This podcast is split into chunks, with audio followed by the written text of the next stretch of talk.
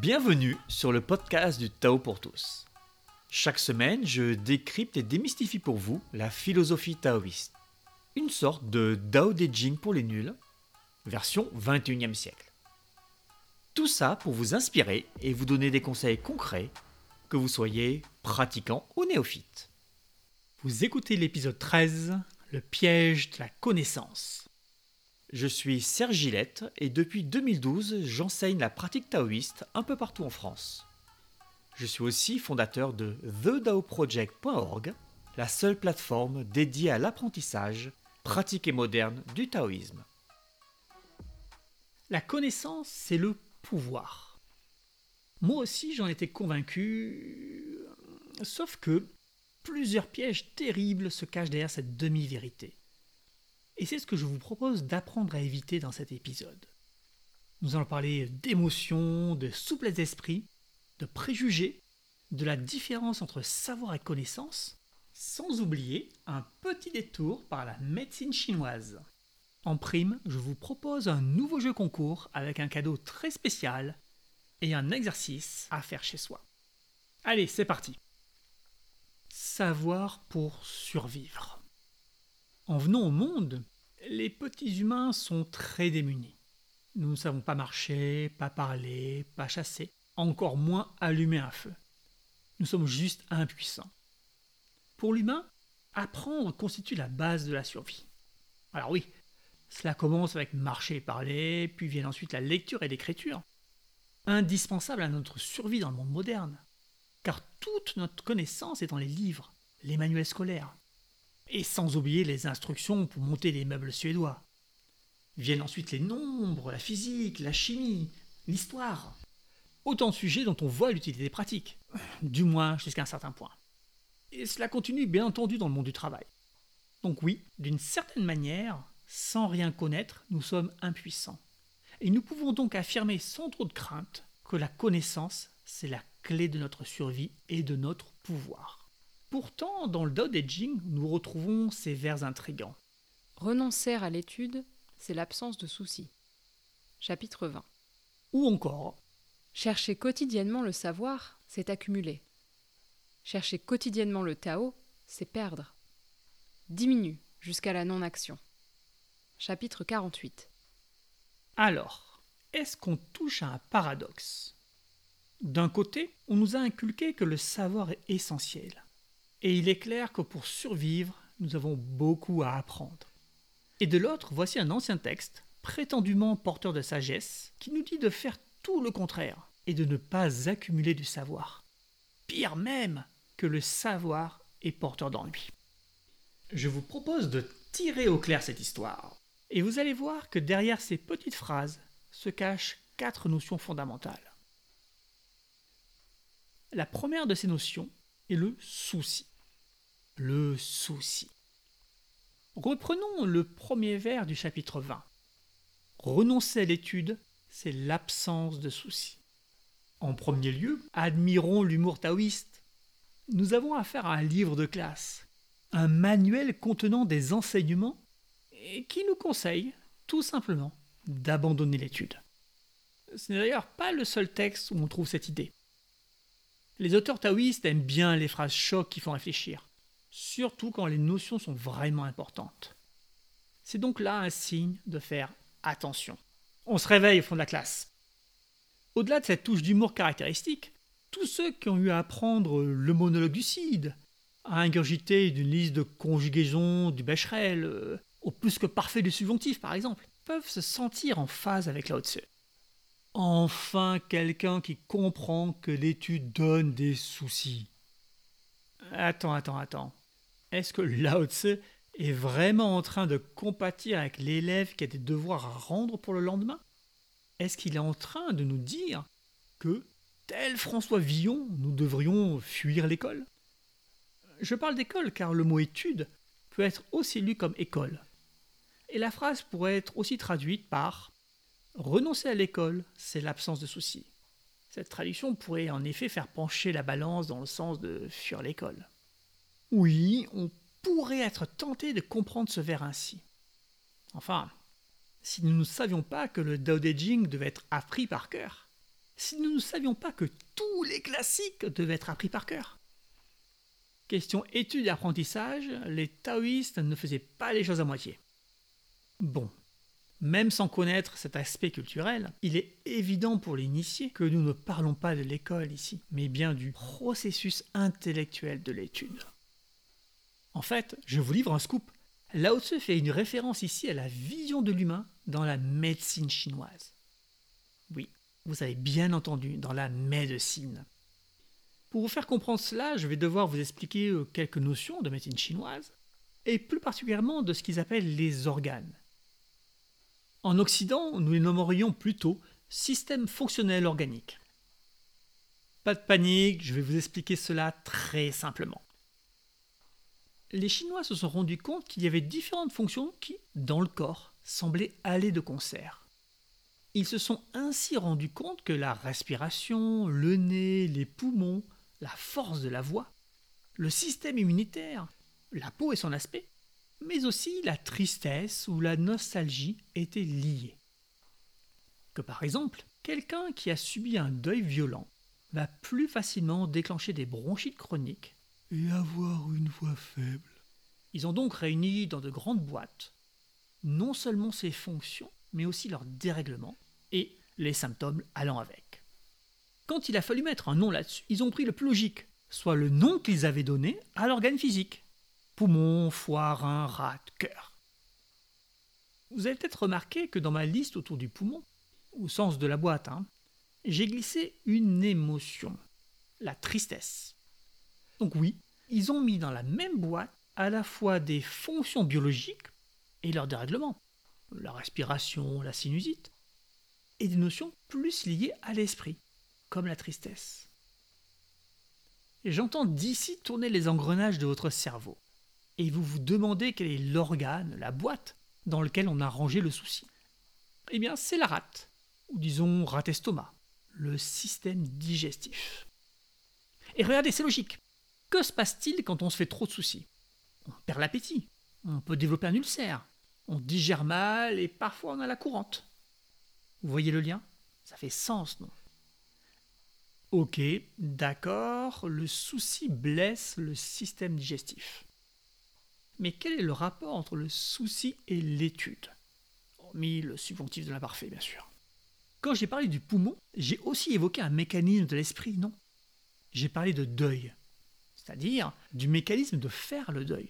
Autrement dit, d'accepter que ce qui est passé est mort et ne reviendra jamais. D'accepter de s'ouvrir aux opportunités du présent pour le vivre, tout simplement. Pour les taoïstes, il y a non seulement un lien entre des fonctions biologiques et des émotions, mais aussi un lien entre les mécanismes de l'esprit et les fonctionnements purement biologiques. Pour le poumon, l'émotion c'est la tristesse, et le mécanisme de l'esprit, c'est une saine acceptation du monde matériel et de ses lois. Je pense que vous avez déjà deviné que le mécanisme de l'esprit qui est lié à la rate est justement la capacité à analyser, à commenter, à juger, à à étudier. Donc en disant renoncer à l'étude, c'est l'absence de soucis, Lao Tzu ne dit pas de jouer à François Villon et de faire l'école buissonnière. Il nous met en garde contre un dérèglement, un déséquilibre qui nous guette si nous forçons trop sur la réflexion. C'est un simple extrait d'un cours de médecine. Il ne nous explique pas comment empêcher ce déséquilibre, hormis d'étudier moins. De votre côté, vous avez une idée? Allez, je vous lance un défi ici.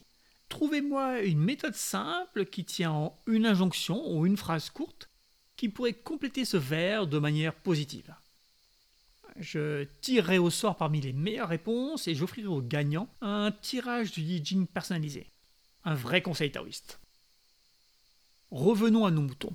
Nous avons vu qu'il y a un premier problème à se pencher trop dans l'étude. L'étude génère une trop forte activité d'analyse et cause du souci. Mais cela ne se limite pas à cette manifestation. Venons-en maintenant à la deuxième notion fondamentale, l'accumulation. Souvenez-vous, chercher quotidiennement le savoir, c'est accumuler. Chercher quotidiennement le Tao, c'est perdre. Ces vers font écho à ceux que nous avons vus dans l'épisode 3, Retour vers le Tao. Je sais que c'était il y a longtemps, enfin, pour ceux qui écoutent depuis le début. Alors je vais vous rafraîchir rapidement la mémoire. Dans cet épisode, je vous expliquais entre autres le vers suivant. Retourner à la racine, c'est le Tao, tiré du chapitre 40. Si vous n'avez pas encore écouté cet épisode, vous pouvez y aller juste après celui-ci. Dans le taoïsme, nous avons cette idée de revenir vers le un, vers l'unité, vers le tout, vers le Tao. Pour ce faire, le taoïste cherche à se débarrasser dans sa vie de ce qui est trop étranger à sa nature, à se débarrasser de ce qui est trop artificiel. Il ne cherche pas la complexité, mais bien à retrouver une certaine simplicité. Vous comprenez que plus je rajoute de manière d'être, de comportement, de protocole, de croyances sur qui je suis, ou sur comment l'univers ou les gens doivent fonctionner, plus je suis en train d'augmenter, de complexifier. Plus je fais cela, plus je m'éloigne de mon objectif. Pour dresser une table correctement, le couteau doit être à droite et la fourchette à gauche, et les verres en partant de gauche à droite, du plus grand au plus petit, à égale distance de la pointe des couteaux. Sauf si on dresse une table à l'anglaise, auquel cas vous Voilà, voilà, voilà. Plus je rajoute, plus j'augmente, et moins je suis en train de revenir vers la simplicité, vers le 1. C'est exactement ce que ces deux vers signifient. En me plongeant dans l'étude, je vais accumuler de la connaissance. Cette connaissance crée des couches supplémentaires, artificielles, qui masquent un peu plus qui je suis, qui masquent un peu plus mes travers, ou pire mes qualités, ou encore ce que je dois faire dans la vie. L'accumulation de connaissances est visible dans tous les domaines, pas que ceux de l'art de la table. On la voit donc aussi dans la recherche spirituelle. Cette gourmandise d'accumulation amène la création de faux pratiquants qui ne sont rien de plus que des lettrés. Ça existe dans toutes les traditions, pas que chez nous. Ces personnes citent les écrits, connaissent et utilisent les bons mots-clés, et parfois même elles enseignent.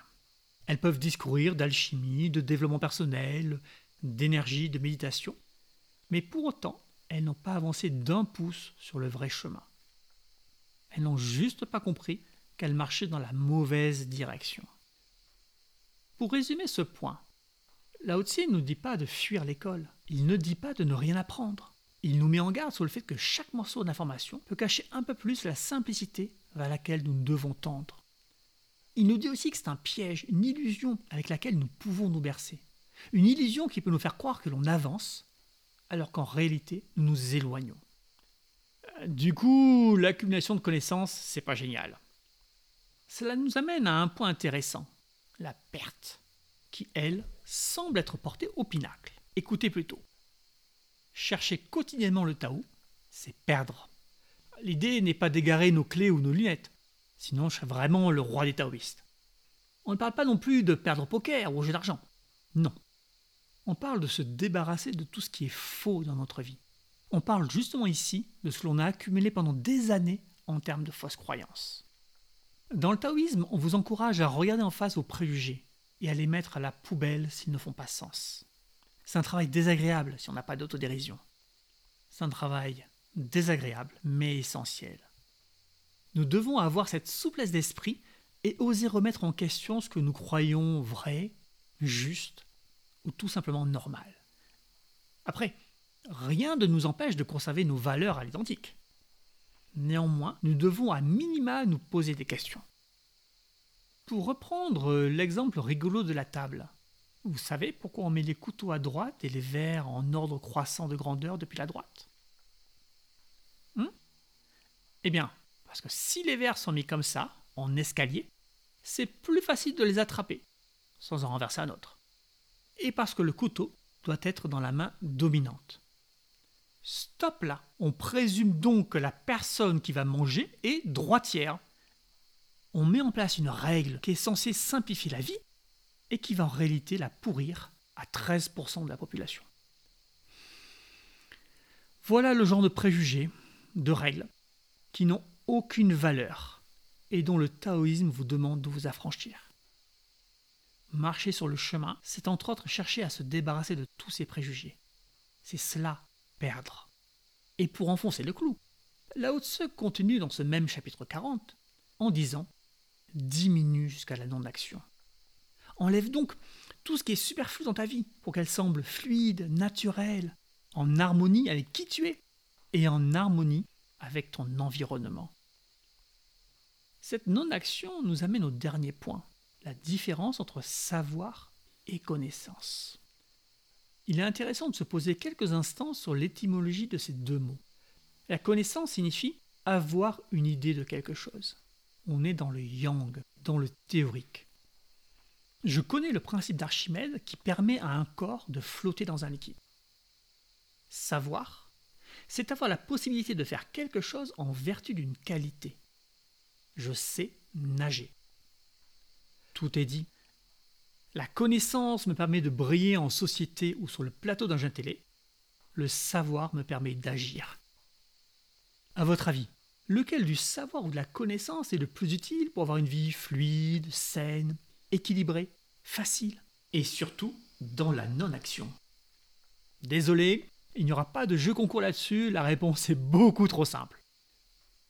Alors bien entendu, le savoir peut découler de la connaissance avant de savoir cuisiner, il faut apprendre. Prendre connaissance des recettes, des ingrédients, des méthodes de cuisson. C'est une évidence. Mais il ne faut pas s'arrêter là. Sinon, nous ne serons qu'un lettré de la cuisine. Non, nous devons pratiquer, nous entraîner, faire sans doute beaucoup d'erreurs pour enfin savoir cuisiner.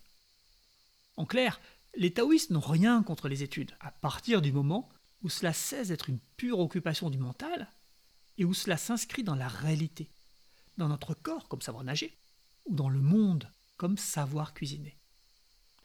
Pour résumer tout ce que nous avons dit, trop étudié est pathologique et donne du souci. Plutôt que de rajouter des connaissances, essayons d'abandonner ce qui est artificiel en nous. Étudier, oui, pour que cela devienne naturel, pour en faire quelque chose. J'espère que vous avez aimé cet épisode nous rentrons plus dans la profondeur de l'enseignement. Et si vous prenez ce podcast en cours, vous serez peut-être euh, un peu surpris ou désorienté. N'hésitez pas à écouter les premiers épisodes ou à les réécouter. Je vous garantis que vous y trouverez quelque chose que vous avez raté à la première écoute. N'hésitez pas non plus à noter ce podcast 5 étoiles ou à le liker sur votre plateforme préférée. Cela me permet de le faire connaître au plus grand nombre et qu'il soit encore plus utile. Si vous n'êtes toujours pas abonné, allez vite vous inscrire gratuitement. Le lien est en description. Et téléchargez les 4 cadeaux que je vous ai concoctés. Cette semaine, vous aurez un exercice pour commencer à travailler vos préjugés, comme un vrai taoïste. Et n'oubliez pas de participer au jeu concours et de m'envoyer vos idées par mail. serge.thedaoproject.org Je vous dis à très bientôt pour un nouvel épisode du Tao pour tous.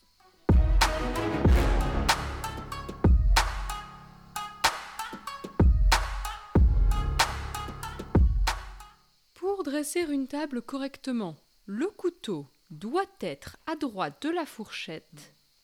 Je recommence.